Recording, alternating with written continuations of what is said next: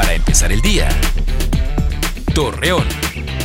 Muy buenos días, viernes 22 de octubre le presentamos la información para empezar el día. El director de Tránsito y Vialidad Héctor Adolfo López informó que en el estado de Durango iniciarán las revisiones en contra de los vehículos extranjeros en los operativos al colímetro. Asimismo, los conductores deberán contar con su documentación vigente porque en caso de no portarlo serán enviados al corralón y acreedores a una multa. Debido a que se han presentado con frecuencia apagones en empresas que se encuentran en la ciudad industrial de Torreón, el presidente de la asociación Luis Garnier Flores indicó que se han visto muy afectados en el proceso de su productividad.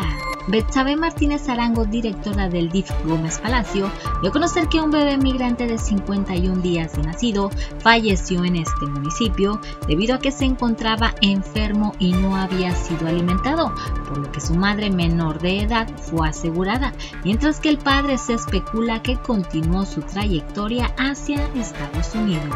Mañanas y noches frescas y tardes cálidas, la Comisión Nacional del Agua pronostica para hoy los próximos días en la comarca lagunera con cielo nublado a despejado y viento en calma. Mañana sábado 23 de octubre se celebra en México el Día del Médico y se rinde homenaje a todos aquellos que se dedican y se comprometen a esta labor para mejorar la salud de las personas y ofrecerles una nueva esperanza de vida.